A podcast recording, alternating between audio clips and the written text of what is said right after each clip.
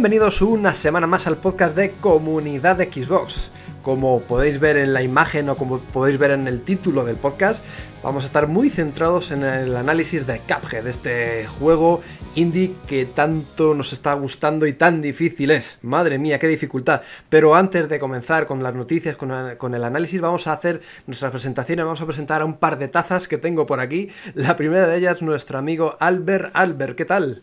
¿Dos tazas para un té o para un café? Para dos tetazas. Uh. bueno, pues aquí estamos en un nuevo programa. Uh, un poco por los pelos, ya estamos aquí para, para poder informarnos de, de, de, todo lo que ha pasado durante la semana y ese análisis de Cuphead, pues que todos lo estamos jugando con muchas ganas. La verdad que les ha quedado estupendo.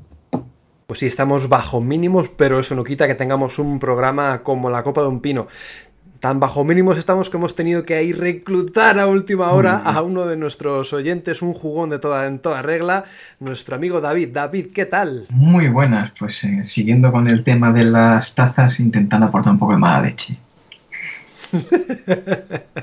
Vamos a ver si al final el juego trae mala leche, buena leche. La tiene, la nos corta un poco. en fin, nosotros ya nos despedimos, o sea, nos despedimos, terminamos Sí, sí, las presentaciones y vamos directos, directos a las noticias.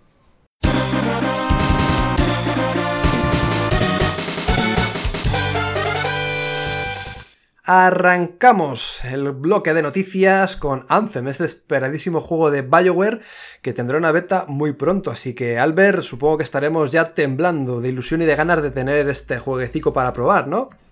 Pues sí, una beta muy pronto, pero no se sabe cuándo. O sea, muy pronto se lo han sacado un poquillo de la manga porque todavía no se sabe cuándo va a ser.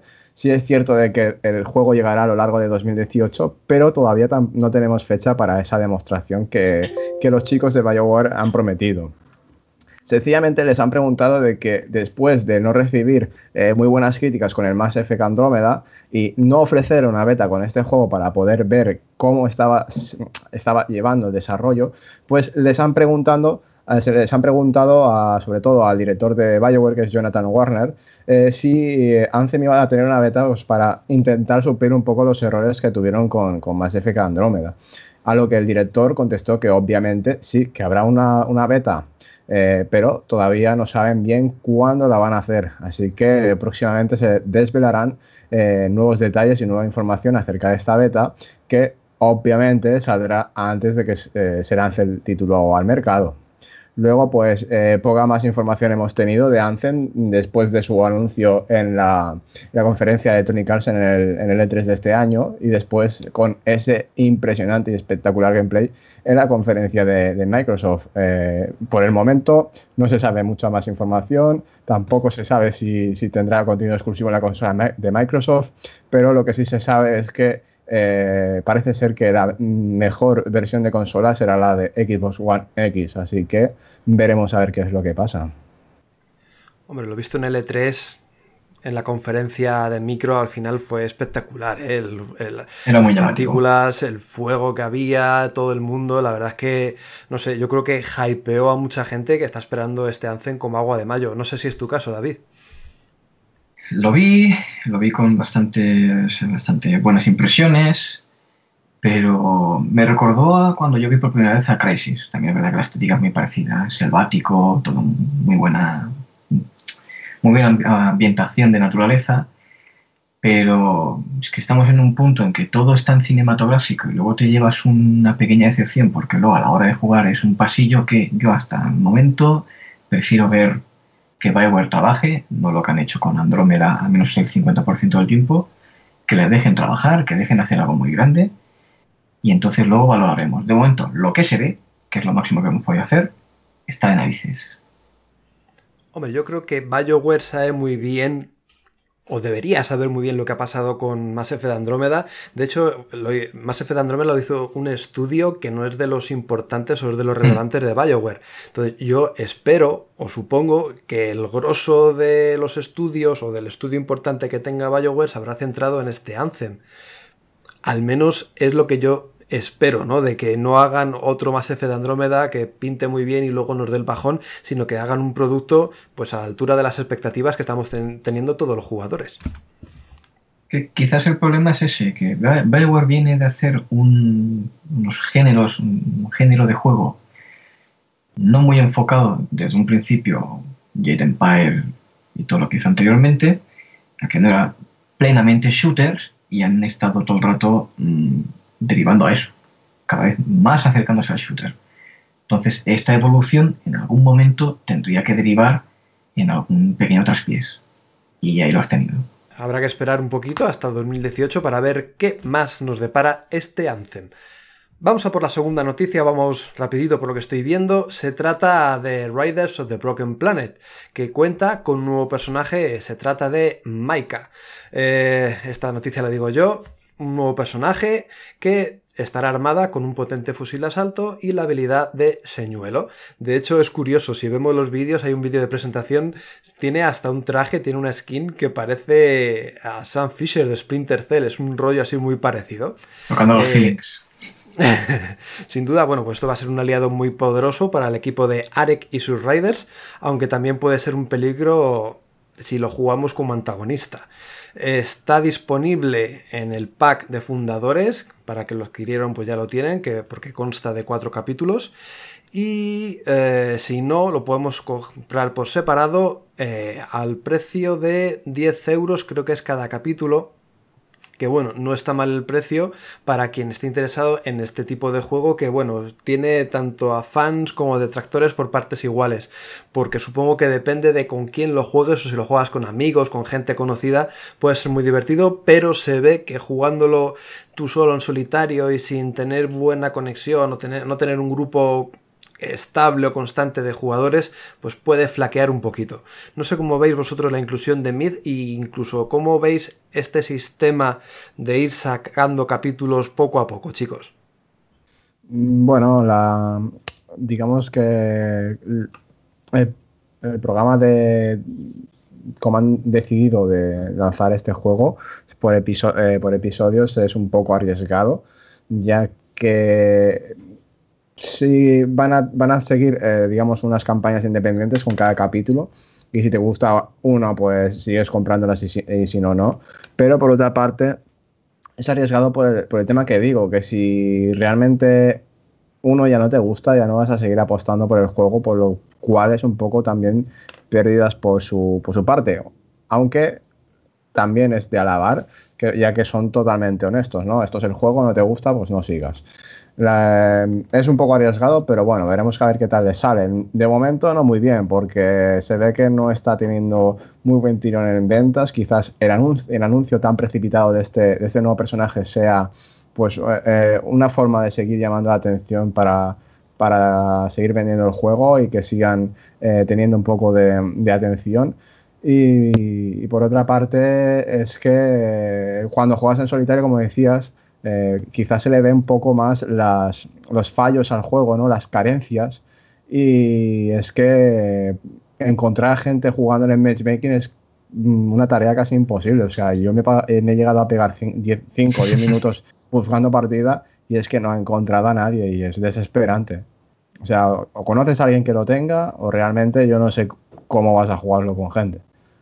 El hecho de no encontrar gente para jugar deriva que no se ha vendido mucho o, podéis ver en eso o que el matchmaking no va muy bien. En cualquier caso, el, modelo de negocio que se ha elegido la gran mayoría de, de compañías, Microsoft incluida, es el de los servicios, porque al fin y al cabo todo lo que puedas evitar distribuir de forma física, te lo vas a ahorrar en, dinero al final. Entonces, bueno, lo hace Teltal, lo hacen un montón de compañías. Eh, sería, yo creo que sería un poco injusto ahora venir a esta pobre gente, bueno, pobre gente entre comillas, a decirle, oye, ¿por qué lo hacéis vosotros? Pues porque es el modelo de negocio actual. No lo veo mal, es una apuesta, eh, cada uno se hace su propio producto, como podéis hacer, por ejemplo, con Killer Instinct, no me gustan todos los personajes, bueno, compro al Inquisidor, que el resto no me interesan. Pues esto viene a ser lo mismo. Yo creo que el problema no viene tanto en que esté separado por capítulos o por campañas, como le quieres llamar, sino por ese juego asimétrico que tiene. No sé, parece que las compañías siguen apostando por esta asimetría de 4 contra 1 y ya hemos visto mogollón de casos, el más sonado yo creo que es el de Evolve, hemos visto muchos casos donde, joder, es que al final por A, por B o por C no llega a cuajar bien, ¿no? Microsoft ya se adelantó cancelando aquel Fable. O sea que.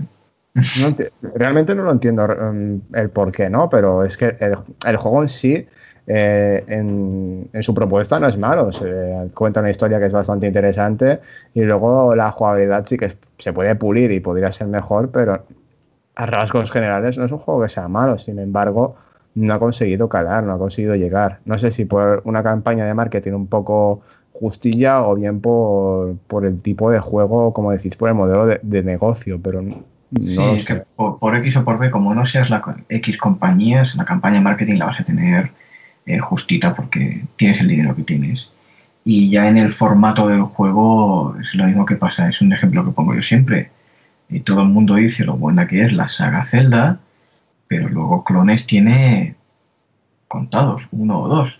Entonces entiendo que determinados juegos, eh, proceder a recrearlos debe ser complicado de narices. Y este formato que utiliza Riders pues debe ser uno de ellos, que es muy complicado que salga bien. Entonces, eh, es entendible. Yo no, voy a entrar a criticar un juego por, razones así, porque es que muchas veces me pongo del lado del programador. Entonces, eh, no optas por este sistema de negocio. Habrán hecho su estudio de mercado, es lo que les sale más rentable, a otras compañías les funcionan, adelante. Opta por este sistema de juego. Es arriesgado, entiendo que sabiendo que es arriesgado y que no a todo el mundo le sale bien, son conscientes de que se la pueden pegar. Quiero pensar que son conscientes. Y en ese, en ese momento estamos, ahora mismo. Pues veremos a ver si al final este nuevo personaje, Maika, hace que el juego como que em, tenga un empujón y más gente lo conozca y vaya cogiendo adeptos. Ya digo, un juego que aquí en comunidad Xbox le hemos puesto un 83,8, que no está para nada mal. Así que bueno, vamos a ver si la gente le da una oportunidad. Como una oportunidad, la gente tiene que darle al nuevo juego de Sonic, Sonic Forces, que saldrá dentro de poquito y ha presentado una nueva pantalla, Casino Forest, ¿no, David? Exactamente, ha presentado Casino Forest, que por lo que he podido ver en el vídeo, eh, saca muchos elementos directamente del antiguo Sonic 2, muchos sprites han sido recreados eh, directamente en modelos 3D, han cambiado un poquito la estética, pero la base de la fase es claramente un homenaje. Además, en algo que la, saga Sonic, cuando ha habido un juego en la, en la cual no había una fase eh, que hacía apología del, del, juego, ya nos sentíamos raros. Siempre tiene que haber un casino, tiene que haber un carnaval o tiene que haber alguna cosita así. Y Sonic Forces, pues evidentemente no, no podía, no podía ser menos. Eh, pinta bien, pinta bien Sonic Forces. Eh, tiene muchos, muchos detractores, la saga en 3D, pero yo creo que el avance desde aquel fatídico Sonic 2006, que por suerte se quedó en Sonic 2006, no en Sonic the Hedgehog, porque no se merecía ese nombre, eh, yo creo que ha avanzado para bien. Digamos que ha esquivado algunas críticas eh, con sentido la, la, mayoría, las ha sabido esquivar un poquito bien. Si no te gusta, yo creo que Sega ha hecho muy, bien, muy, buen movimiento ofreciendo dos alternativas. Si te gustan los clásicos, yo te doy los clásicos, pero respétame que también haya gente que le gusten los juegos actuales de Sonic. Y ahora mismo estamos con Sonic Forces, que yo creo que va a estar a la altura de dos buenos exponentes como son sobre todo Colors, que es un juego que al estar solo en una consola y una consola que iba a decir minoritaria no es, pero para el juego parece que sí que es, como es la Wii, y Generations, que estaría un peldaño por debajo, pero yo creo que va a estar ahí. Eh, muy, muy buenas sensaciones, la historia pinta bien, poco trágica, pero bueno, yo creo que pinta. No sé cómo lo veis vosotros. Yo estoy viendo, no me importa la pantalla esta que saca el ludópata que tenemos dentro, como en todos los Sonic, pero lo que no me acaba de terminar de cuajar, no sé por qué el sistema de saltos mmm, sigue sin gustarme. Fíjate que los Sonic en 2D típicos pixelados de toda la vida, este Sonic Manía, joder, uno salta guay, tiene un salto normal y corriente. En, en, en los 3D parece que haya un imán que te atrae al suelo. Sí, sí, hay Eso. algo raro, hay, no es natural, no sé cómo decirlo. Y no me gusta, tío, no, ese, ese, y no tendría por qué pasar esto, joder, aunque sea en 3D, pero pueden programarlo, pueden hacerlo que salte tal y como lo conocemos de toda la vida. Pero no, hay algo ahí raro, la trayectoria tampoco es fluida. Hay, no una cosa, hay una cosa que me gustaría probar. A raíz de haber probado Sonic Mania, que básicamente yo en estos los juegos siempre digo que nací con Sonic, pero no, mi primer juego fue Mickey Mouse de Mega Drive, el Castle of Illusion. Y sí que es verdad que he crecido con, con esta saga y me gustaría que ahora que les han dado eh, la oportunidad de trabajar con la saga en 2D, me gustaría que les dieran el motor de Sonic en 3D y si consiguen replicar la física de los Sonic 2D, en un motor enteramente, enteramente 3D. Porque la gracia de Sonic Mania es que esta persona, el Christian Whitehead, eh, lo que hizo fue coger un cartucho de Mega Drive, eh, leer todo el código de cero, o sea, un trabajo de chinos, algo que ni la propia Sega hizo, se hizo su, propio, su propia demo de Sonic CD corriendo no sé dónde, si era un iPhone o un teléfono. Esto Sega nos había molestado, no sé si porque no le merecía la pena, luego se ha visto que sí le merecía la pena. Y bueno, se lo mandó, Sega aceptó, entonces este mismo movimiento me gustaría verlo ahora cambiando el motor gráfico, porque esa matada se ha visto que ha tenido un éxito apabullante, Sonic Mania. Ventas no se han, no se han digamos, eh, publicado, que yo sepa, pero todo el mundo habla que si este juego hubiera salido en físico, al menos en Reino Unido, decían que hubiera estado el primero durante varias semanas, como pasó con Crash Bandicoot.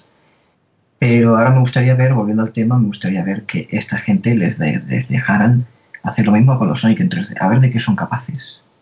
Pues serán capaces de ponerle la cara colorada a Sonic Team, como han hecho con Sonic Mania. Es increíble pues, oye, que vengan. Pues, no, no, por nosotros mejores, claro. A, a, a, de cara al usuario jugón como nosotros, pues mira, pues que le ponga la cara colorada las veces que haga falta, con tal de que saquen un, un Sonic a la altura, por supuesto. Albert, ¿A ti qué te parece esta pantalla del Sonic Forces o el Sonic Forces en general? Force. Forces. Pues, pues, la verdad que está muy bien. Eh, como, como, dice David, eh, este Sonic Forces eh, pinta muy bien. Veremos en el que queda. Eh, se han esmerado mucho en, por lo que parece ser en, la, en el modo historia. Ya no por el hecho en cuanto a cinemática, sino en cuanto a argumento y realmente pues eh, podemos estar ante un juego bastante decente de Sonic, si no pues eh, sobresaliente ya lo veremos. Sobre todo que esté a la altura del Generations y del Colors, que son, son muy buenos juegos y a mí me gustaron mucho. E incluso me pasé ese Sonic de 2016 que todo el mundo odia y yo, yo también, también, la verdad. También. Pero joder, si, si, lo, si, lo, hacen bien, si lo hacen bien, pueden o sea, los fans de, de Sonic podemos estar de, de, enhorabuena este año porque habrá vuelto el, el, erizo azul, pero de la mejor forma, ya que con ese Sonic Manía, mm, vamos, nos han encandilado a todos. Y si, con es, y si este en 3D, que mezcla zonas en, en 2D también, lo hacen bien, oh, podemos estar pues, un gozo en un pozo. Y, y, realmente este año está siendo maravilloso para los juegos sí. de plataformas y, y es que no podíamos estar más contentos. Además, a mí me gustaría remarcar una cosa, que ya no solo por parte del fan de Sonic o del personaje en sí, o del Sonic Team o de quien sea que tenga que ver con la marca de Sonic, sino la propia Sega, el avance que ha tenido como compañía, yo creo que es, es, es digna de, de, admiración, porque ha pasado de un casi hermetismo de no escuchar al fan a tener un community manager que se ríe de sí mismo todas las veces que haga falta, aprovecha todos los memes que salen, una serie de animación que está teniendo bastante éxito ahora en, en América, como es Sonic Boom, que por suerte no ha tenido éxito en los videojuegos, pero la serie se pitorrea lo que quiere y más de todas las desgracias que le han pasado al personaje, abierta hasta el punto de dejarle la franquicia a unos fans, a ver, realmente con, con cierta autorización para meterse en la saga, joder, a ver, no estaban en la, en la, en la mejor posición tampoco Sega, pero otros se lo hubieran pegado sin darle la oportunidad a nadie o sin abrirse. Y en cambio esta compañía lo ha hecho. Yo creo, al menos desde aquí, un poquito de dar mérito a la compañía y decir, oye, nos hemos equivocado, nos hemos equivocado, no vuelve a pasar. Pues más o menos eso. Lo siento, me he equivocado. Pero- no pero, pero bueno, eso lo digo yo. Pero es que es así, es que Sega se ha abierto mucho y a mí me ha, me ha hecho mucha ilusión ver, ver según qué comportamientos por parte de la compañía o de las caras visibles de la compañía. Está muy No. bien. Y no solamente con la saga de, de Sonic, o sea, con la licencia de Sonic, sino con muchas otras que tiene ahora. Como compañía realmente está proliferando bastante. Bueno, hablaban de bastantes ganancias ya hace un año o dos, o sea, Sí, Exactamente. por. E incluso, eh, a ver, y es un poco paranoico, pero incluso se estaban a- hablando de que podrían incluso pues revivir alguna saga que tuvieran ahí un poco en el tintero, como Por puede favor. ser. Es que Sí. deberían, tío. Sí, sí, sí. No, No, y incluso se, se, se hablaba de un. Este, ¿Cómo se llamaba? El, el Alpha Project eh, 2 o, o algo así. Eh, Era como se- el, el juego este de Obsidian que se llama Alpha. Alpha, Proto- Protocol. Protocol, Protocol, Alpha Protocol, que querían hacer una segunda entrega. Y parece ser que estaban un poco a- estaban abiertos a, a poder negociar a, llevarlo a cabo, ¿no? Es Y que le tienen muchos juegos ahí en el tintero olvidados. El Binary Domain este también, Sí, que no también. estaba mal. Yo sé que a Diego le encanta. Coño, pues que saquen una segunda parte o una remasterización o alguna cosilla así que merezca la pena, claro. Inclusive juegos de la propia Sega, yo siempre lo he dicho, o sea, Nintendo es la única capacitada para hacer un juego como Smash Bros. Pero la única que le va a la zaga en cuanto a cantidad de personajes memorables es la propia Sega. Si Sega quisiera puede hacer un Smash Bros. con sus propios personajes. Y con la misma cantidad, además. Además, eh, te pones a ver la edición que sale del lanzamiento de este Sonic Forces y me da la razón. Los extras que incluye son eh, skin de Jet Set Radio, skin de, no sé si era del Skid o alguno de estos, skin de, de Knights, otra saga que yo echo de menos. Ahí Tiene un montón de personajes míticos con una estética increíble.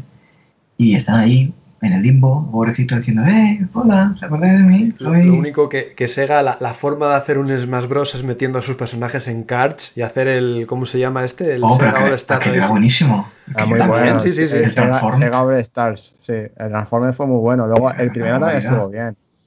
También estuvo bien, pero fueron muy buenos juegos de cards. O sea, yo, de hecho, yo creo que ya van tarde para sacar una tercera entrega de este juego. Sí, sí, sí, sí, realmente. Bueno, realmente creo que el problema es que Sumo Digital está liada con un porrón de proyectos, que es la que hizo este y el de Sumo Digital, Sumo Digital está bastante solicita- solicitada. Ahora que Sí, lo están bastante. desarrollando de, de At Island Muy 2, están haciendo Crackdown para Microsoft, Ah, vale. están haciendo, vamos, barbaridades. Están un poquito, un poquito liados. Un poquito por decir, entre comillas. Venga, pues vamos a pasar de una compañía que parece que está despegando y que estamos súper contentos de que así sea, a una que no hace falta ni que se la presente porque está en lo más alto del culmen de desarrolladoras de videojuegos como es Rockstar Games, Sí. que ha presentado, ojito, un nuevo tráiler de Red Dead Redemption 2. Casi nada, ¿no, Albert? Venga, Pues sí, pues Rockstar Games no, no necesita presentación, simplemente ellos tienen la fuerza para decir tal día, tal hora, estar atentos que os vamos a mostrar nuevos, nueva información sobre, sobre nuestro próximo título que, título que es Red Dead Redemption 2. En esta ocasión nos han mostrado un nuevo tráiler, el segundo tráiler que muestran del juego. En, esta, en este vídeo pues nos han facilitado ya eh, la nueva la nueva fecha de lanzamiento, aunque es, simplemente lo han, lo han, mm, lo han situado en, en un momento del año 2018, que será primavera, después del, del retraso que sufrió, que es- en un principio iba a salir este año, pero eh, di- dijeron que necesitaban más tiempo para pues, su desarrollo y ahora pues, pues acabamos antes y lo, y lo lanzamos en primavera. Luego, eh, en este nuevo tráiler eh, nos han querido presentar un poco al protagonista y algunos de los personajes que, que vamos a poder ver en esta nueva entrega, así como el vasto y enorme mundo que van a- va a tener, que será, eh, estará en constante eh, movimiento, habrá mucha actividad e incluso nos han presentado también alguna de, algunas recreaciones de los paisajes, como la nueva fauna, incluso algo que se ha hecho noticia y la verdad me parece algo Mm, sí, se puede destacar, pero es algo vergonzoso hacerlo, ¿no? Es como un poco ruin. El hecho de que se, hayan fijado ¿no? en, las físicas de los testículos de los, de los caballos y dices, mm, sí, un detalle más como otro, pero joder, no hace falta recalcarse y pararse en eso, ¿no? Bueno, todas esas cositas son las que podéis ver en el nuevo trailer de Red Dead Redemption 2, que lo podéis ver en Comunidad Xbox o en, el canal oficial de Rockstar Games, así que os invito a que lo hagáis. Y no sé, ¿qué, impresiones os ha dado a vosotros el nuevo trailer? Yo tengo una duda. El tema de los testículos, ¿quién se ha fijado en ello exactamente? Pues algún zoofílico de esto. son, fans los que se han... Son fans los que, los que, han, los que han criticado esto, ¿no? No, no ha sido nadie más. Es que no, no, no, no conocía este, esta parte de la noticia no la conocía. Entonces, es que es una noticia fácil, es como lo de Conan Exiles, que puedes alargar el tamaño del pene, este tipo de, noticias, curiosidades que a la gente le llama la atención. yo, eso lo veo lícito. A mí me dicen, vas a poder personalizar un personaje, y yo digo, ok, todo. Integral, personalización. Integralmente, quiero hasta hasta, hasta la peca del muslo. Pero no, ahora ya, bueno, que tenga eso física. Bueno, también hubo problemática con or Alive. Decían que cogieron a, empleadas de la propia compañía para que movieran sus senos y a ver qué, física tenía eso para coger ideas. Bueno, coger ideas o, lo que venga. Pero, pero bueno, es, realismo, ¿no? Lo que es realismo, pues, pues toma. Realismo de dos huevos colgando, me parece perfecto. todo tiene que ser realista. Pero bueno, sí, ya, centrándonos en el juego, la verdad es que se ve espectacular. Me, he fijado en una cosa que, no sé, me ha, llamado mucho la atención y es en las caras, en las expresiones faciales de, los NPCs que había por ahí. Me parecen que están mucho más conseguidas que incluso en Grand Theft Auto 5. Lo he visto como más real, como porque expresaban eh, miedo, satisfacción, o se ponían como más nerviosos. Me parece una tontería, pero yo creo que eh, poco a poco es una compañía que no se queda estancada y ya hacen un Gran Theft Auto 5 ambientado en el oeste, sino que siempre van un poquito más allá y en esta ocasión esas expresiones faciales, esos NPCs con un poquito más de vida, creo que van a ser importantes en Red Dead Redemption 2. fijaros lo que os digo. Pues sí, la verdad que sí. A ver, eh, yo creo que se van a intentar superar, ¿no? En cuanto al gran éxito que fue Grand Theft Auto 5 y lo tienen muy difícil, ¿no? Porque Realmente es su saga que más ha vendido y aún a día de hoy parece increíble, pero sigue vendiendo un porrón de copias. Y eso de que ya llevan una cifra, pues, totalmente estratosférica. Y, y no sé cuáles serán las ventas de este Red Dead, porque seguramente sea para un público más más eh, especializado, ¿no? Y diga, decir que es una ambientación del lejano oeste, no, no será tan, yo creo que no te dará tanta libertad como un grande fauto a poder hacer lo que tú quieras, sino que estará un poco más, más limitado en cuanto a, opciones de, de, de, hacer locuras, ¿no? Porque yo creo que Red Dead Redemption tiene otro enfoque, no está tan no te deja tanta libertad de acción como puede ser un grande fauto. Veremos Tanques en el oeste no va a haber. Por eso, por eso. Se presta más, se presta más grande fauto eso. Por eso, que en ese sentido quizás eh, Red Dead eh, sea, eh, vaya orientado a otro tipo de público que el que va al grande fauto y veremos en cómo le influye esto a, las ventas del juego, ¿no? Que de por sí ya, por ser de la empresa que es, seguramente de que tendrá un tirón muy, muy, muy grande tendrá un tirón muy grande y luego ya veremos a ver cómo son las, las ventas a, largo plazo, ¿no? que es, es lo que siempre eh, se caracteriza, uh, se caracteriza una, buena, una buena obra de, de Rockstar. Que se lo digan con el GTA V, que no veas. Sí, por eso. Todavía sigue por ahí, ahí primero en algunos países. Pero es que sigue todavía porque es, que la misma Rockstar lo sigue alimentando, que es lo bonito, es lo bueno, ¿no? Que no, no saca el online y ala, mmm, reventaros a tiros y ya está, una leche, ¿no? Es que cada X tiempo, y cuando digo X a lo mejor son dos semanas o un mes, sacan nuevo contenido, aunque sea unas skins que no es el caso, porque sigue sacando nuevas misiones, eh, los atracos, lo otro, lo otro, y al final es que consiguen que el jugador no deje de jugar nunca a Grand Theft Auto 5. Por eso yo creo que sigue todavía a día de hoy vendiendo como vende, claro. Es, el gran premio cuando apuestas todo a, una cosa. Y también, por ejemplo, uno que nos toca muy de cerca a nosotros, que es Halo 5. Por supuesto. se sigue actualizando mucho, pero no tiene ni la mitad de éxito, por desgracia. Y eso como multijugador si no es, para mí, si no sigue siendo el mejor, eh, poco le queda. Y es así, y, este Red Dead Redemption, el público que pueda abarcar seguramente sea el mismo, que pueda abarcar Skyrims, eh, Zeldas y la cantidad de sandbox de éxito que salen, porque no todos tienen, no tienen, no todos tienen el mismo éxito, pero es que es un, ahora mismo es un género del sandbox eh, muy, con mucho, mucha cantidad de juegos y para mí es jugársela, entonces tiene doble mérito, mérito de sacar una saga que no sea GTA, aunque ya el primero tuvo mucho, éxito, pero encima sacar un género que está quemadísimo. Pero claro, pones el sello de Rockstar, ¿quién va a dudar de eso? Es que de lo que te dije antes, eh, off the record, es que debate poco. Sí, sí, la verdad que sí. Pues nada, pasamos de los cojones de los caballos de Red Redemption 2 a los, a los cojones de Manolo Lama, el cual ha spoileado, ha comentado que el Mundial de Rusia 2018 estará presente en FIFA 18. ¿Qué ha pasado aquí, David? Pues ha pasado que a las 12 de la mañana, a las 12 de la mañana, a las 12 de la noche uno ya pues, debe estar cansado y no, no se da cuenta de las cosas que dice pero en el programa que tienen en la cadena COPE eh, por la noche a esa hora, pues invitaron al, responsable de marketing de Electronic Arts, creo que era, el señor Daniel Montes, y tenían al teléfono a Manolo Lama, el comentarista tanto de la COPE como de FIFA. Y bueno, empezaron a comentar cositas del juego, la típica tertulia de marketing con gente más o menos entendida, más al menos.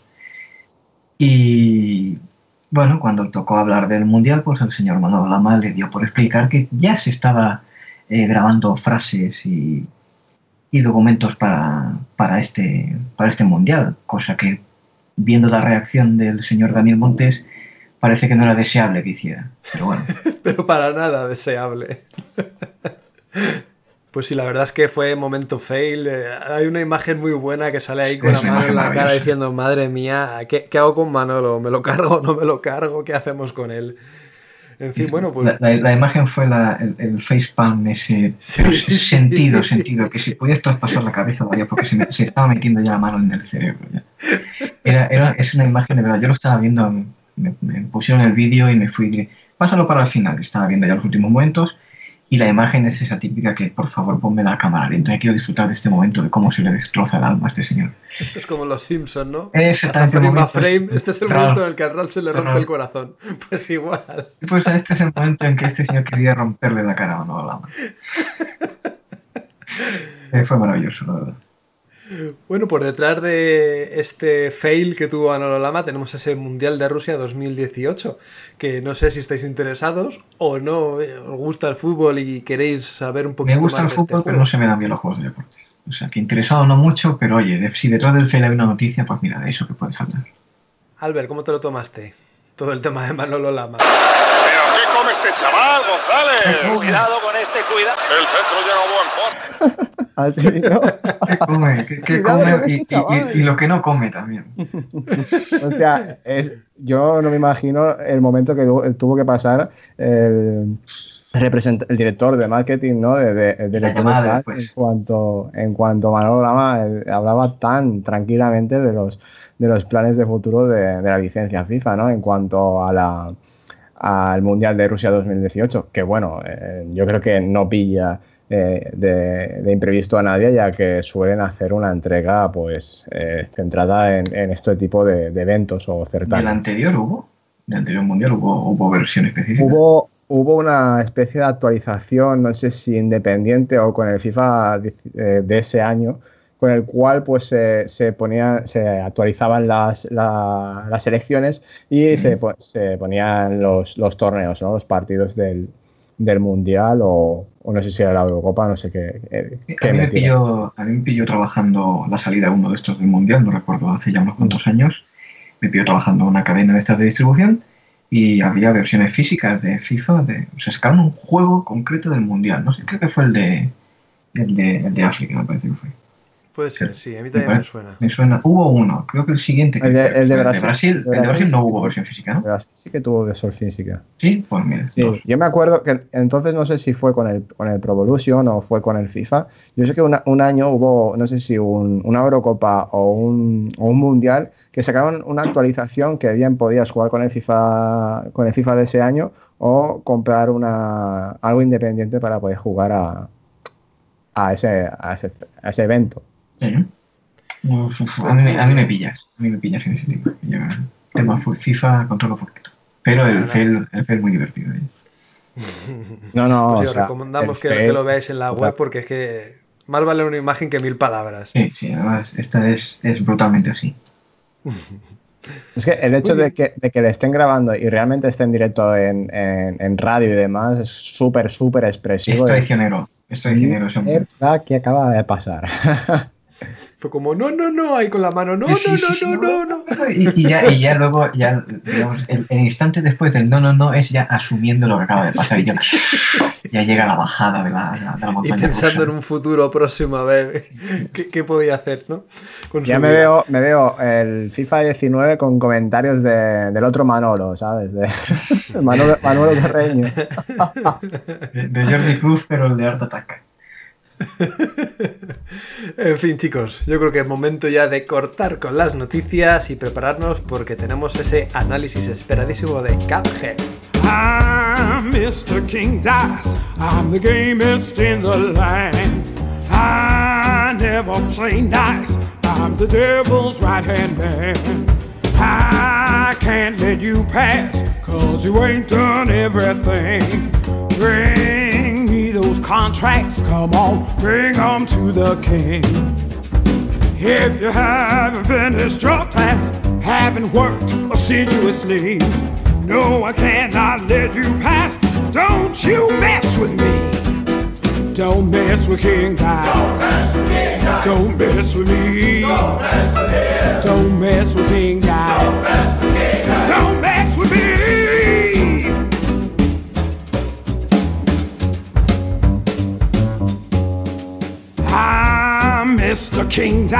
Con esta estupenda melodía que nos acompañará durante el análisis, empezamos Cuphead, este juego de MDHR Studios que tanto estábamos esperando, ya que han sido más de tres largos años los que han llevado el estudio a desarrollar el juego. Tres largos años que hemos estado esperando con cada feria que sacaran nuevo contenido, eh, nueva información y al final lo tenemos aquí. Este título que nos retrotrae al dibujado de los años 30, esos dibujos animados tan típicos ¿no? de la época y que pues recrean de forma tan fiel en este videojuego. Una experiencia, un videojuego que podrán jugar de forma exclusiva aquellos usuarios de una Xbox One o aquellos que tengan Windows 10 las dos cosas, bueno, ya que es un juego que es del, del catálogo de Xbox Play Anywhere, que viene muy bien por el tipo de juego que es, aparte de ser independiente pesa poquito, sino porque es un boss rush, ya sabéis lo que significa, eh, ir matando a un jefe tras otro eh, de forma independiente, sin que haya una pantalla por medio, aunque este retraso de tres años que hemos tenido o esta larga espera que hemos tenido ha sido precisamente para meter pantallas run and gun, que es lo que conocemos todos los jugadores de ir un punto A, un punto B, pasando un nivel de toda la vida, matando a los personajillos que se nos pongan por medio y bueno, pues eh, saltando todos los obstáculos que hay eh, por el camino.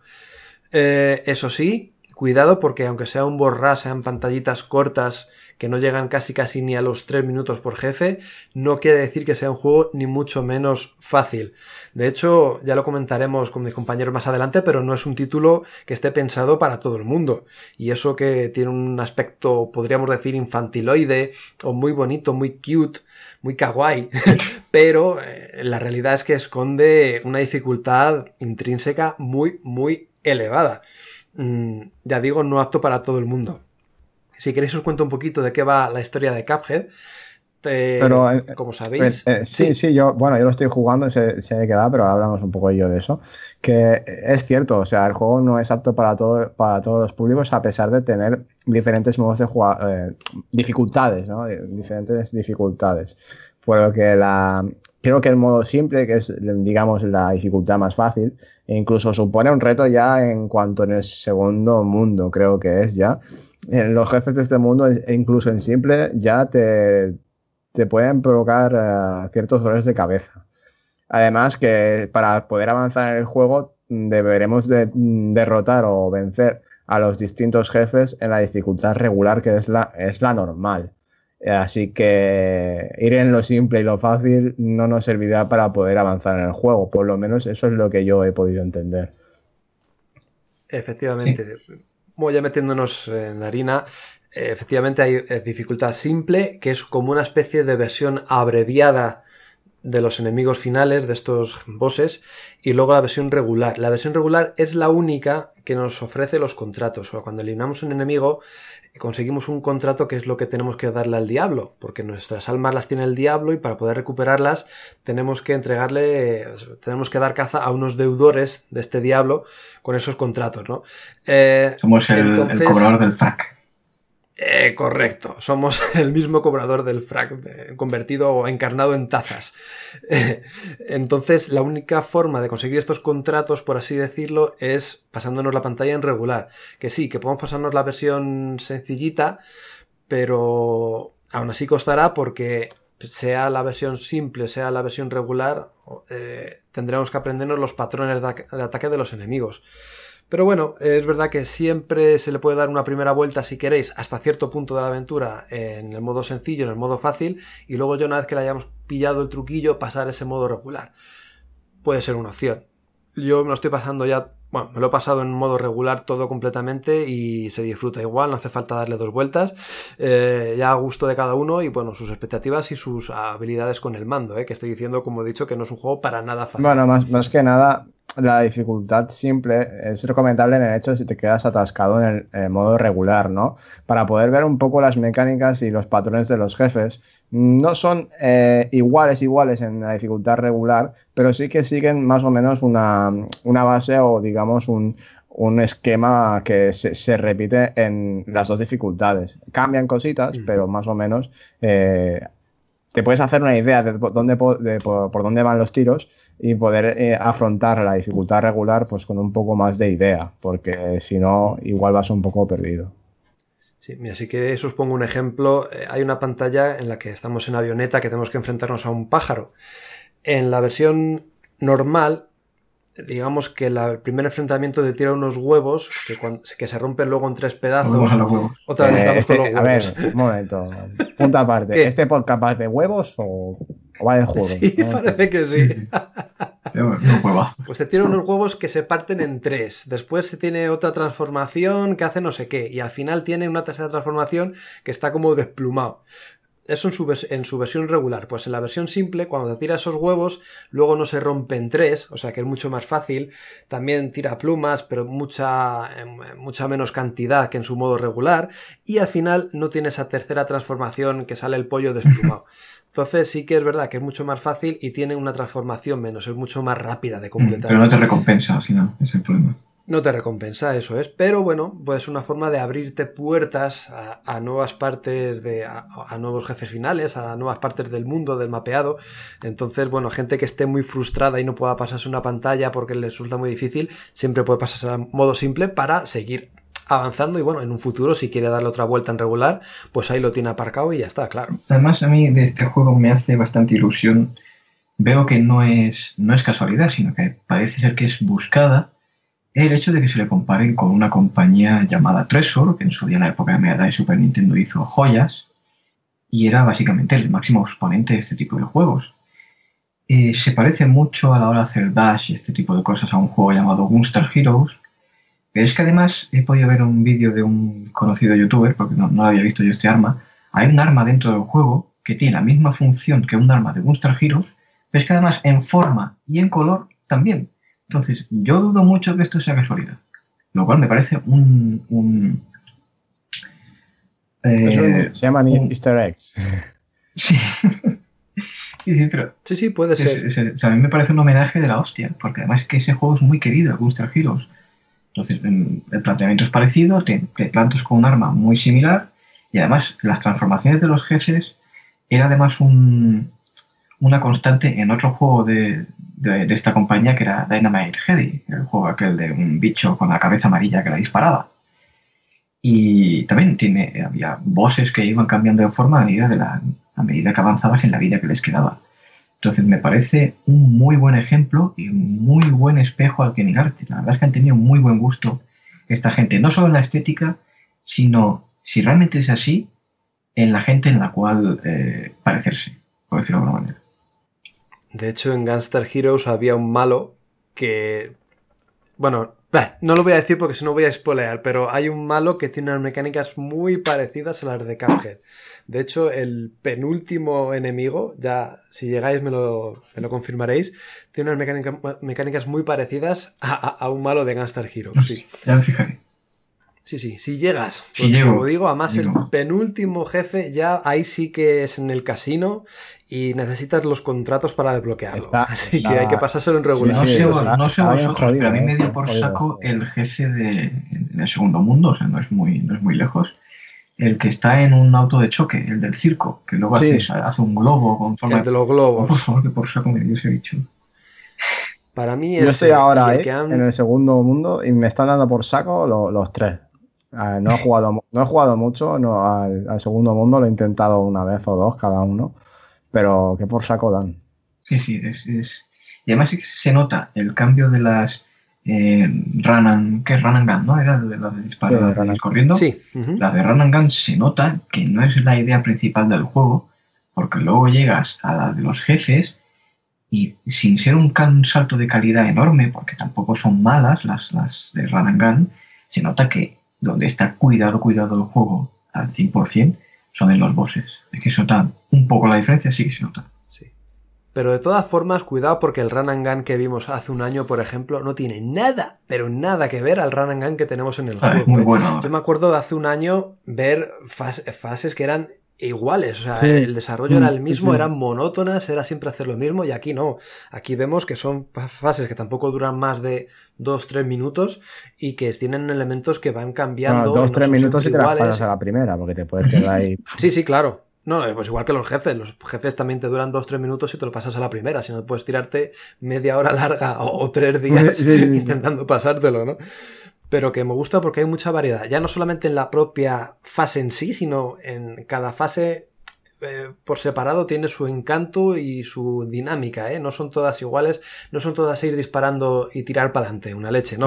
Tienen sus mecánicas y sus cosas y requieren también cierta habilidad, no solo son, no solamente disparando, sino también saltando y sorteando y, está muy bien pensado. Es, un juego muy antiguo, sobre todo también en concepto, concepto muy antiguo de la máquina recreativa que es el ensayo y error. Es que se define así este juego, es ensayo y error, ensayo y error, ensayo y error. Y hasta que no te lo sepas todo de memoria. Y además intenté una cosa, no sé si será un logro, pero a, raíz de uno de los que me dieron lo intuí, no lo sé, no, lo he mirado, ¿eh? porque no, no, me he molestado o no quise. Pero no sé si hay un logro de pasarse una de Run and Gun, pero sin disparar, o sea, sin matar a nadie. Lo intenté, estoy a punto de conseguirlo. Lo hay. lo, hay. lo intuía creo, creo que sí lo hay. E incluso si pasamos las seis fases, las seis fases de Run and Gun en modo pacífico, es decir, sin matar a ningún enemigo, hay un, modo secreto, ¿vale? Que te pone el juego en blanco y negro y la música cambia también. O sea, esto se ha desvelado ahora, bueno, eh, que hay, hay unos jugadores que ya han podido acceder a este modo e incluso eh, han podido ya eh, capturarlo ¿no? y mostrarlo un poco en, los medios. Y, no se sabía que, este modo estaba, porque cuando te pasas el juego, pues te desbloqueas, además del modo normal, desbloqueas el, modo experto. Pues si consigues las, las seis, eh, pasar las seis fases de Gun sin matar a nadie, eso lo sabremos cuando obtenemos la puntuación al final del nivel, pondrá una P una letra P, entonces eso significa que hemos eh, pasado el, nivel en modo pacífico. Después, eh, cuando ya tenemos esas las seis run and gun eh, hechas en, pacífico, hay una tortuguita en un mundo que si hablamos con ella, pues nos da este, este modo. Y entonces se, aplica un filtro en blanco y negro y otro a la, música y tenemos el juego aún más retro. Qué bueno. digo, yo esto no voy a echar flores cuando llevas ya bastante rodaje en esto de los juegos a medida que iba jugando las fases, digo, y conociendo cómo son muchas veces los sistemas de logros, digo, esto tiene que tener un logro por, por, no matar a nadie. Y de ahí me puse a intentarlo, pero realmente no, no, lo verifiqué. Luego, cuando ya lo intenté 15 veces y no lo conseguía, dije, bueno, déjalo para después cuando esté un poco más rodado. Pero no, no me extraña, es que el juego se presta a ello. Se presta a intentar estas cosas. Otra cosa es que sea fácil. De momento, hasta ayer, el juego de pasarse una fase sin que te golpearan, seguía en diamante. Hasta ayer. No sé en este momento cómo está. Yo lo hice la primera. Pues de momento está en logro diamante, o sea que en, teoría es menos de un 10% o un 5% de la comunidad cuando sale diamante. Bueno, y lo, más, pues y lo más impresionante es que a mí me, parece es que toda esta maravilla, esta joya, tan solo han hecho dos personas. O sea, el gran peso del juego lo, han, lo ha hecho tan solo dos personas que son dos hermanos y realmente es que es para darle la boca a muchos, a, muchos estudios que realmente dicen que tienen problemas a la hora de desarrollar sus juegos o llevarlos a cabo y se, no, sea, se zafan detrás de, estas, de estos comentarios cuando su juego está mal pulido o está mal hecho. ¿no? Aquí vemos que, que, que no es así. Sí que son cosas distintas porque en este caso Microsoft ha metido mano y seguramente les ha, les ha mm, proporcionado medios y recursos para poder hacer el juego, pero no sé, o sea, con un poco de mimo y de, dedicación y eh, ilusión, amor al juego, mira, mira los que, lo que son capaces de hacer. A ellos les salía cuenta en preciso momento que Microsoft iba a hacer la campaña de marketing, ya es difícil que no fuera un éxito. Pues Microsoft ha puesto de, pleno, Y tanto que sí. No, y les ha salido muy bien, ¿eh? o sea, el juego eh, es una auténtica maravilla. 8,6 en Metacritic, lo habíamos mirado antes, ¿no? Correcto. Y ya con bastante reviews. Sí, porque además es un juego que te invita a, a, intentar jugar cada pantalla de formas diferentes dependiendo del boss a que te enfrentes. Es verdad que a lo mejor la primera parte, el primer mundo, sí que con el disparo sencillo que conocemos, que, que es el de serie, podemos hacerlos, pero llegará un momento en el que que si de verdad quieres avanzar y quieres eh, pasarte algún boss en concreto, tienes que empezar a jugar con los diferentes disparos que hay, completar las gun and run, que es cuando nos dan las, las moneditas, y con esas moneditas comprar otro tipo de disparos. Por ejemplo, a mí me vino muy bien uno que es eh, un disparo triple, que es muy corto, es de muy corto alcance, pero que me viene genial el rojo, que viene muy bien, genial para cierto tipo de enemigos. Luego, como habéis dicho, hay un sistema, o sea, hay un disparo guiado, eh, luego hay otro que tienes que cargar el arma y disparar, un rollo como los Mega Man. En fin, bueno, pues hay variedad para todos los gustos, aunque bueno. Tipo boomerang. El boomerang, correcto. Luego están las bombas también. bueno, pero eso es de la, eso es de la, de la avioncilla, que me parece que no habéis comentado nada, que hay fases Luego también que se pasan a, a, un avión como si fuera esto un, un, un juego estilo shoot up, un R-Type. Está muy curioso. de hecho, no sé si habéis jugado al, al, Three Wonders, creo que se llamaba, también uno de creativa, que eran como tres juegos en uno. Pues uno de esos tres juegos que era de navecitas, pues eh, tiene una mecánica muy parecida y hay un enemigo que se convierte en luna que es igual, igual, igual que el título que os estoy diciendo. Es que es igual, o sea, es que tiene homenajes y tiene pequeños easter eggs allá por donde pisa. Y bueno, pues la verdad es que están bien hechas. A mí también me han gustado. ¿eh? Me gustaron tanto las que vas a pie como vas en avioneta. Se juegan de una manera bastante correcta, muy bien. Son igual de difíciles, no hay distinción entre unas y otras. Y la verdad es que mola que haya esta diversidad. La estética esta a veces de, los dibujos de aquella época, en que algunos son graciosos, pero otros personajes o algunas caras que ponen son totalmente creepy y dan un mal rollo increíble. O sea, consiguen ese, la misma sensación que los dibujos de la época. O sea, está muy bien documentado el juego, está exageradamente bien documentado.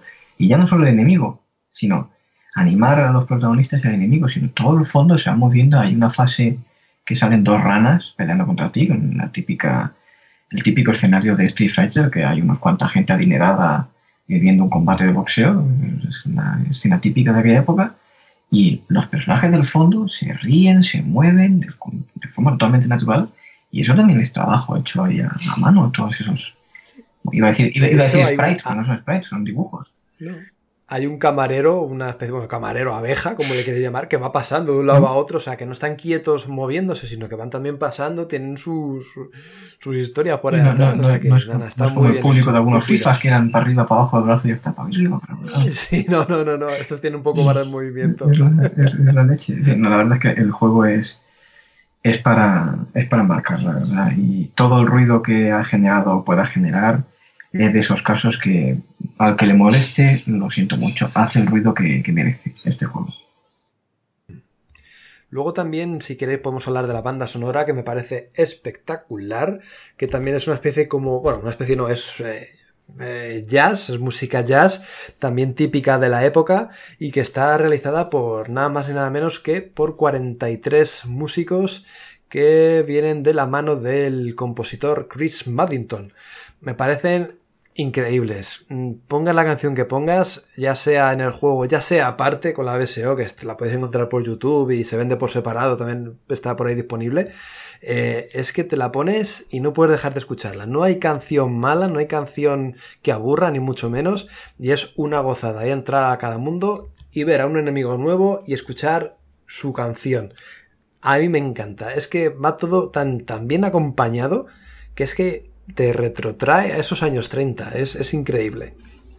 además, yo como fan de un género que es el electro swing, y a mí me gusta mucho ese género, cuando escucho música así antigua, pero además eh, sin, electrónica de por medio, sino pura y dura como es aquí, eh, se me cae Es que muchas veces que me, distraigo simplemente escuchando, el jefe me mata y digo, no, no, no me mates porque no pueda seguir con la fase. No me mates porque me estás jodiendo, quiero escuchar esta canción. Así que si realmente está en físico la, banda sonora, me lo voy a plantear muy seriamente, ¿eh? porque yo soy muy fan de esta música. Sí, creo que se vende en vinilo.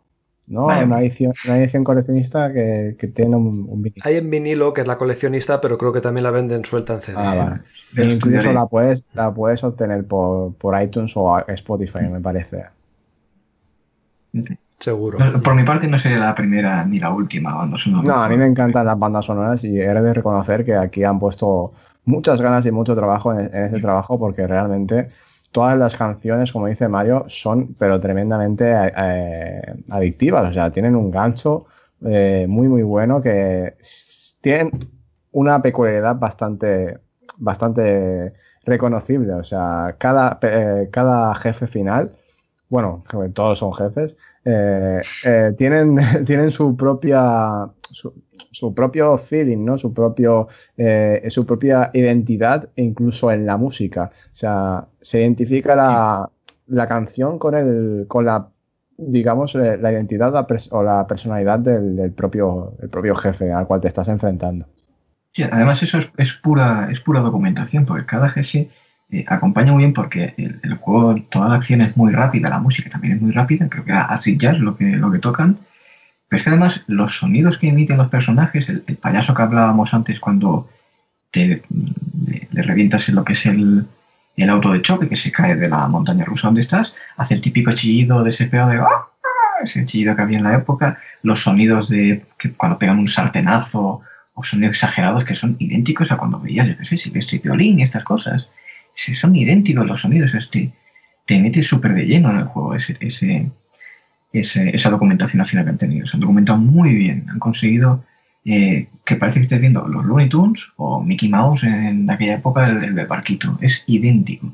Es que, es que incluso em, eh, yo en esto me he estado fijando eh, antes cuando estaba jugando, e incluso muchos de los diseños de, de personajes de, o de objetos del juego se me recuerda muchísimo a la época de, mm, de los años 30 de, Disney, de los años Exactamente, 30. Exactamente, porque es que tú ves el diseño de Cuphead y es que es Mickey. O sea, es Mickey. Le quitas la cabeza, le quitas la cabeza de, la, de la, taza y le pones los zapatos de Mickey y es, y es, Mickey. Le pones la cabeza de, Mickey, las orejas negras. La, pantalla de resultados que es clavada, la típica pantalla de créditos.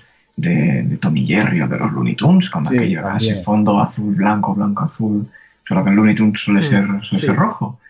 Pero es que es todo, es, todo. El, el efecto antiguo, los, es todo, los, guantes, los, guantes de los personajes son muy característicos de Mickey. Y luego el cuerpo. Eso es. Los pantalones. La pantalla de título del juego, es que ya, ahí ya es una maravilla. Ahí te ha ganado el juego. Solo ahí. Hmm. Solo llega a este, ese punto. Sí. Lo único, ya hablando de, de la música y por ende vamos a hablar un poco de las voces, y los textos es que están en inglés. Esto es verdad que dices, bueno, pues no tiene por qué afectar a la jugabilidad porque es un boss rush, simplemente es matar a jefes finales, te cuentan una historia que te puede gustar más, te puede gustar menos, o, o da igual que la entiendas porque al final no es la esencia del título, pero es cierto que hay momentos en los que tienes que hablar por el minimapa con NPCs pequeñitos que pueden darte algún tipo de premio si completas algunas acciones. Eh, creo que hay unos que buscan, hay tres músicos que buscan a un cuarto integrante. Pues si no estás muy atento de lo que pasa, a lo mejor ni, ni, lo buscas ni te das cuenta. Hay otro que también te da un premio, te da una moneda si encuentras un atajo por cierto mundo.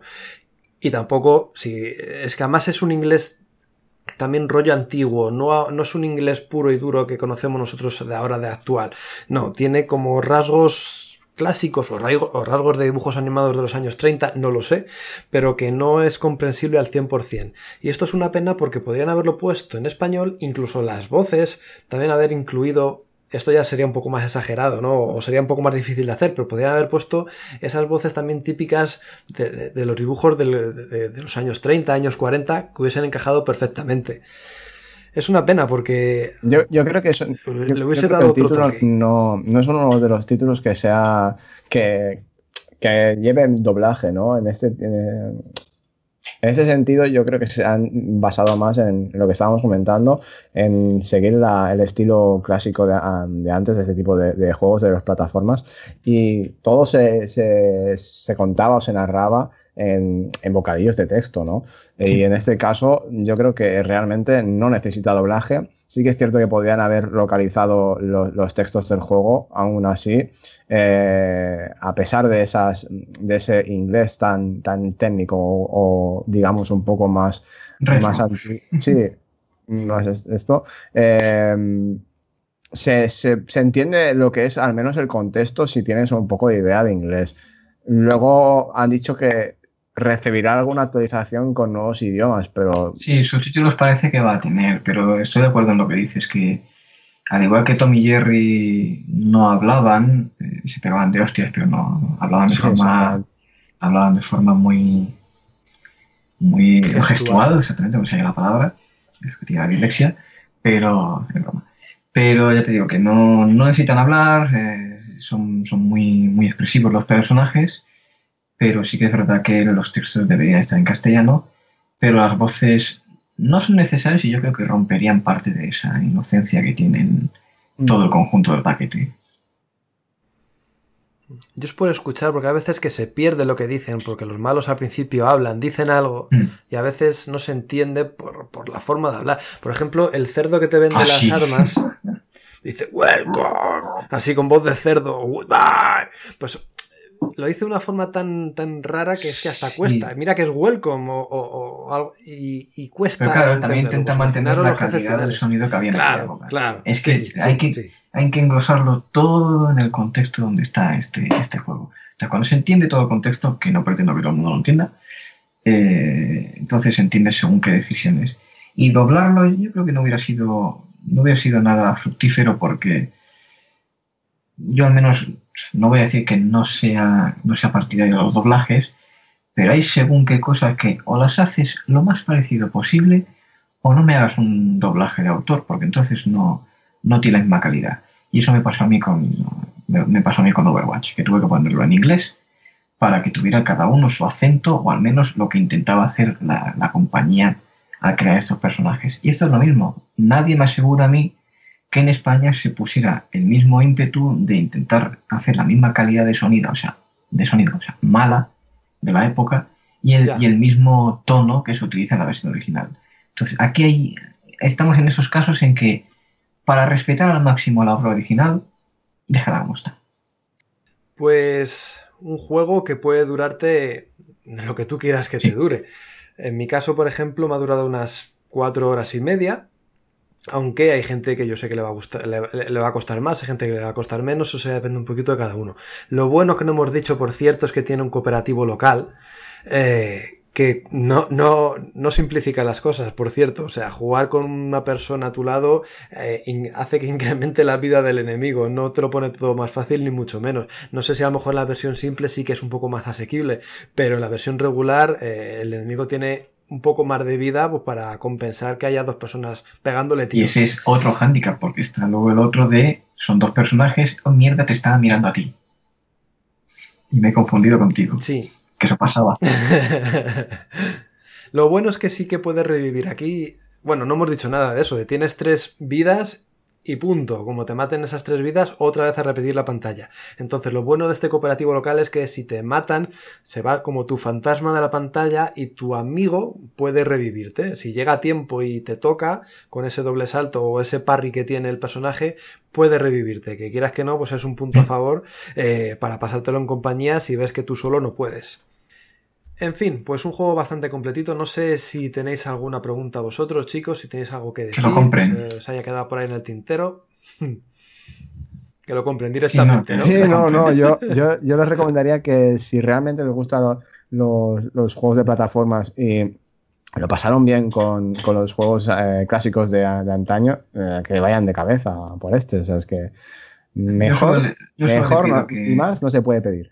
Yo solo le pido que a los que en su día dieron por saco con Journey, dieron por saco con Okami, dieron por saco con otros juegos, mira, ha ido a coincidir que son dos juegos que aparecieron en su día en en PlayStation, no pasa nada. No iban por ahí los tiros, la intención. Pero que si la gente que le encanta la estética del juego y que sea rompedora o que al menos, eh, digamos, tenga algo que los demás no tienen, eh, le den la oportunidad a este también. O sea, no tiene ningún motivo para no dársela, todo lo contrario. O sea, es de lo mejor de este año y en mi timeline de Twitter que tengo a gente bastante entendida, algunos ya hablan de GOTI, que bueno, este, este año está muy disputado, pero en algunos aspectos lo A ver, es. Goti no creo, pero como mejor eh, dirección de arte o como mejor En arte o música, seguramente en arte o música los tiene ahí a mano, ¿eh? Sí, sí, el apartado de arte y el apartado de música, además de, de como juego, a ver, como juego independiente también ha salido este año mucha cosa que también, también tiene tela, pero como diseño y arte y diseño y música lo, lo tiene muy bien este año.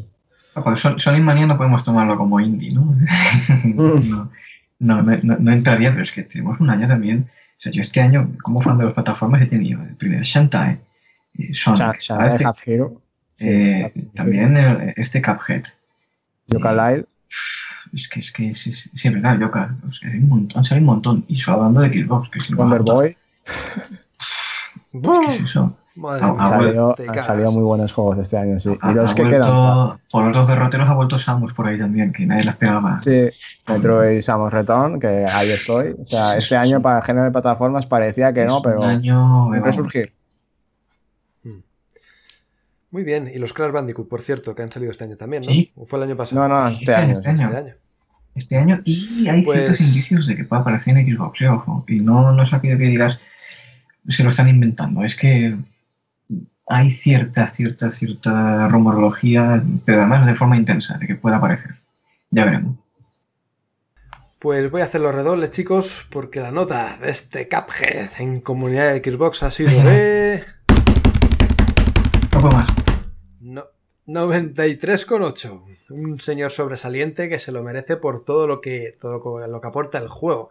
Esa personalidad propia en los malos, esa personalidad propia en la música, esa personalidad propia en los patrones. Es que no hay ningún enemigo que sea igual, todos son diferentes y todos necesita requieren de tu tiempo para aprender su modus operandi, cómo atacan y eso hace que el juego sea único en todos los aspectos. Un título que, como bien habéis dicho vosotros, chicos, no se puede perder nadie, aunque que se preparen para sudar bastante, ¿eh? ya os lo digo yo, yo acabé taquicárdico con, con los últimos enemigos. Muy mala leche. Pero bueno, muy buen juego. Pues nada, chicos, después de este análisis bastante extenso, vamos ya a la siguiente sección del podcast.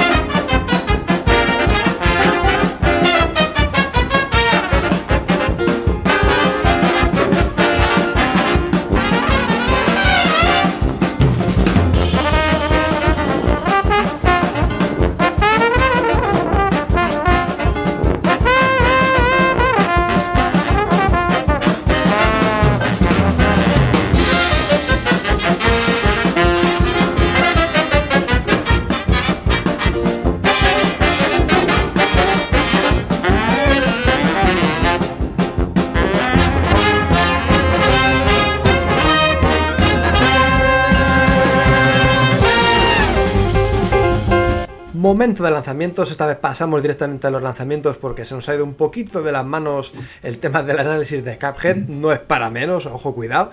Así que vamos ya directos a ver qué tenemos para esta semana que va del 2 al 8 de octubre. Así que Albert, cuando quieras. Por supuesto que Cuphead lo merece y ahora ya vamos con los lanzamientos de esta semana que a pesar de haber tenido una semana muy buena la anterior, seguimos teniendo un montón de lanzamientos. Vamos a repasar todos los lanzamientos que tenemos del día 2 al 8 de octubre. Es, eh, es, esta semana en la cual vamos a entrar. Y empezamos por el día, el día 2, que tenemos un lanzamiento que es The Hunter Call of the Wild, una nueva propuesta de caza que, bueno, pues parece ser que se ha llevado a cabo por, por una parte por crowdfunding y demás y veremos a ver qué, qué, sale de esta propuesta. Nos vamos al día 3, tenemos una gran cantidad de lanzamientos y muy interesantes, sobre todo los tres primeros que voy a citar, que son pues lo creme de la creme. Vamos con Forza Motorsport 7, simulador de, de Turn 10, que viene, viene bien fuerte esta vez. Seguimos con Battle Chassis Nightwar, un juego de, diseñado por Joe Madureira, que es un RPG eh, por turnos muy muy interesante, darle, darle un vistazo. Y seguimos con Dragon's Dogma Dark Arisen, la adaptación de este juego de Capcom a Xbox One, que saldrá a un precio bastante económico y con todos los DLCs lanzados hasta la fecha. Seguimos en el, día, en el mismo día, día 3, nos movemos para decir dos títulos eh, rápidos que son Let Them Con, arcade, y el segundo episodio de la serie de Batman de Telltale, que es Batman de Enemy Within, Episode 2 de se llama The Pact, este segundo episodio. Vamos al siguiente día, que es el día 4. Tenemos una, eh, bueno, dos títulos eh, arcades que son N. Eh, se saca ahora para equipos One con una gran cantidad de, de niveles. Es un plataformas. Luego seguimos con Inversus Deluxe. Finalizamos los lanzamientos con cuatro eh, cuatro, títulos arcades bastante interesantes como son Syndrome, Bullboy, Iron Wings y Jitch. Estos son todos los lanzamientos de esta semana, que no son pocos y muy interesantes. Eh, ya sabéis en qué gastaros vuestros dineros esta semana.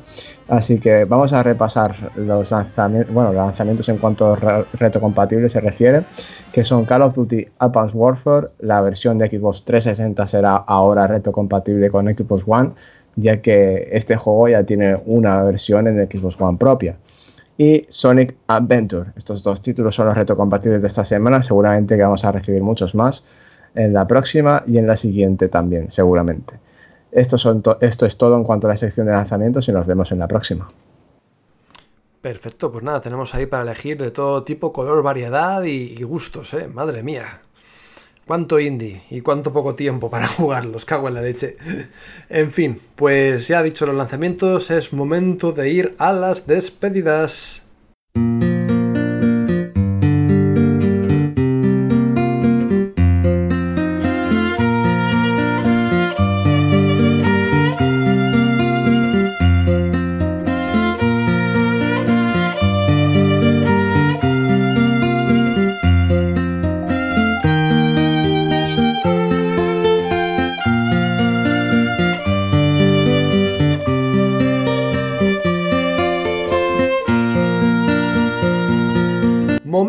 Despedidas de decir adiós a un programa estupendo, como estupendo nuestros oyentes que nos han dejado sus comentarios, sus impresiones y sus preguntas por iVoox. Empezamos con el primero de ellos, que es Antonio Bueno. Nos comenta, Diego, ya somos dos con la One X reservada, jeje. En mi caso, la Project Scorpio. A seguir así, chicos. Pues Antonio, supongo que la vas a disfrutar muy mucho, como va a hacer aquí el amigo Don Diego. Por cierto, eh, David, no sé si tú la tienes reservada. Creo que sí, el ¿no? día 7 estamos ahí en casita esperando a que mi consola salga. Bien, bien, bien. Vas a sacarla todo el partido posible. También tenemos otro comentario que este no me ha gustado mucho de Higuaín Fan que dice Diego Director. A ver, bueno, director eh, a medias, ¿eh? A ver si me voy a poner yo celosón. Otro es Danguitas, nos dice, genial análisis del Dishonored. ¿Creéis que harán más o no ha tenido beneficios Bethesda? Por cierto, exijo, esto lo pone en mayúsculas, ¿eh? Exijo un análisis por parte de Marbot de Pinball FX3. Me lo ha prometido, apretadle ahí. Me alegro que volváis de nuevo a la palestra, cuatro añitos ya escuchando, muchas gracias.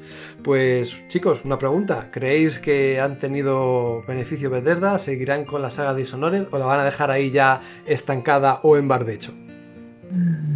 Que la saga Dishonored eh, ha generado beneficios a Bethesda, seguramente que sí. O sea, es un juego que ha vendido bastante bien.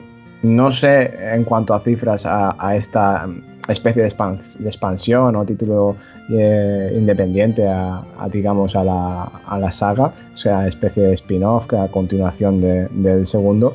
Pero yo creo que es una, una franquicia o una licencia rentable para Bethesda y que si bien no han acabado la historia de él, Ah, igual sacarán alguna, alguna cosa parecida o, la continuarán. Así que seguramente que, es, que sigamos viendo algo de ello.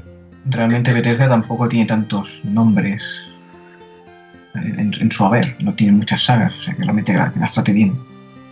O mínimo se ha convertido en una especie como, no de juego de culto, pero sí con una estética, un apartado visual que llama mucho la atención y se le reconoce al instante. O sea que yo creo que algo harán con esta saga que ya es reconocible, al menos para el grosso de los usuarios. Seguimos con Peixin86, gran podcast como siempre chicos, aquí en Ferrol tenéis un fiel oyente, por muchas gracias eh, por tus escuchas y tus descargas desde allí, desde Ferrol. Siguiente comentario, Batujo. La edición de Far Cry 5 que trae el ciervo sí se vende en España porque la tengo reservada desde hace dos o tres meses. No sé de dónde sacáis las noticias. XD. Y por cierto, me ha costado 180 eh, y no 200 y algo, como habéis dicho. Pues yo le contesté diciendo que me había ceñido a la web oficial de Ubisoft y los precios que allí se establecían. Y en teoría, ahí no aparecía que se podía reservar en España. Pero luego, es verdad que me he metido estos días y sí que me deja. Yo no sé si han abierto las reservas en España y antes no se podía o qué pasó, pero yo el momento además hice yo la noticia, la redacté yo y lo constaté, ¿no? O sea, como me metí en la página de Ubisoft y no me dejaba reservar esa edición. Supongo que ahora sí. Entonces pido disculpas a Batujo porque es verdad que ahora sí que se puede reservar esa bonita edición del ciervo disecado. O, la cabeza, al menos, el esqueleto de, ciervo, el trofeo. Padrino. Son la habitación queda guapo, guapo. Sergio Borbalán, grandísimo programa como siempre. Y yo, eh, eh, y yo sin jugar al Dishonored 2, pero teniendo en cuenta que a 29 de septiembre aún no me he pasado la campaña de Halo 5, pues Sergio tienes un gran problema, ¿eh? Tienes que meterle un poquito más de caña a los juegos que se te quedan en el tintero mogollón. Alguien cuelgue ese hombre. y por último, Lo B nos comenta o nos dice, me encanta escucharos mientras trabajo y vuestras recomendaciones. Pues muchas gracias por escucharnos mientras trabajas y las recomendaciones vamos ahora mismo por ellas y ya he paso con las despedidas. El primero de ellos, Albert, muchas gracias por estar aquí presente esta semana, una semana en la que no hay mucho staff, pero bueno, tú has estado aquí al pie del cañón. Pues sí, un placer, es mío y nada, pues eh, como todos bien sabéis, eh, encantado de estar aquí con todos vosotros, que cada vez somos más, somos aquí una gran legión que cada semana nos escucha y que poco a poco pues, nos van dejando sus comentarios y que es totalmente eh, de agradecer. Y a que nos gusta leerlos, al fin y al cabo les dedicamos un tiempecito a leerlos, que lo hace Mario con todo su, su buen cariño ahí. Y nada, pues en cuanto a mi recomendación, es un título que realmente lo tenía ahí en la biblioteca de Steam, lo había comprado porque me llamaba la atención y demás. Lo probé, no me acabo de hacer, pero ahora cuando el lanzamiento de la segunda entrega, que ha, salido esta semana, le di una oportunidad y vaya, si me enganchó. O sea, lo terminé el mismo día. Y eso que me parece son cuatro, cuatro horas y media, cinco horas y media. Eh, se trata de Steamwall Dick y es una, es una aventura de, minería eh, que mezcla plataformas con, con, digamos, un poco de, de loot. Y eh, básicamente es, es, esto, ¿no? Encarnamos a un robot que, que tiene la, la, labor de intentar pues salvar a, cierto personaje que se ha quedado atrapado en las minas y acaba descubriendo un montón de riquezas, incluso algún, algún que otro secreto en las profundidades de las minas. Tiene cierto toque Metroidvania también, así que mmm, dale una oportunidad si no lo habéis hecho todavía, porque es un juego bastante completo y que, que realmente se deja jugar muy bien y es, es muy, muy, muy bueno. Al menos a mí me ha gustado mucho. Perfecto, pues nada, lo dejamos en nuestra lista de pendientes. Este sí que le tengo yo ganas de jugar, fíjate. La eterna lista de pendientes. Ah, la, la- la eterna lista que cada vez es más larga. Bueno, ya es que casi casi es infinita. Madre mía. Mm. Sí, y, y cada vez compramos más y dices, pero si es que no, no he terminado y sigo ampliando, no sé qué voy a hacer. Nos yo". vamos a quedar sin espalda de tanto cargar la mochila. En nuestra, en nuestra segunda vida, porque habrá una segunda vida, ¿no? ya los terminaremos de jugar, digo yo, porque si no. Tela. En fin, seguimos con las despedidas. Me despido de nuestro gran amigo que ha participado en nuestro, en nuestro programa por primera vez y yo se lo agradezco mogollón. Amigo. David, un placer tenerte por aquí por estos lares y espero que te lo hayas pasado bien. Muy bien, a decir verdad, está muy bien. Tengo que hacer una recomendación. Yo voy a hacer eh, dos. Una de un juego. Antes lo he mencionado, ya, ya que estamos en indies y plataformas, darle una oportunidad a, a un juego que se llama Shantae Half Genie Hero, que básicamente es otro de los grandes plataformas que tiene esta máquina, no muy conocido. Apoyáis a un género que no tiene mucha, mucha salida actualmente. Y también recomiendo un libro que es El porqué de las cosas de Kim Munso, un escritor catalán que a mí me gusta mucho. Y oye, me, me lo paso a teta, casi suele decir. Pues nos alegramos mucho que haya sido así, que hayas estado, pues eso, dos horitas aquí hablando de videojuegos, que es lo que se trata, que es nuestro hobby, lo que nos gusta y la verdad es que pasan bolas. Muchas gracias, señor David. Y nada, me despido yo, Mariette900. Mi recomendación, lo siento por Danguitas porque voy a hablar un poquito de él. Se trata de Pinball FX3, lo estoy analizando. Aunque tranquilo, Danguitas, tranquilo. Que supongo que Marvoz hará su pequeño parrafito o hablará un poquito en el podcast sobre esa mesa del Doom, que yo creo que tú es lo que quieres escuchar de, de Pinball FX3. Pero eh, tengo que decir que pese a que la corriente parecía que iba a ser muy continuista, porque al fin y al cabo es un pinball y al fin y al cabo las mecánicas o las físicas de la bola, pues un poco más se puede mejorar, es cierto que han metido nuevas novedades.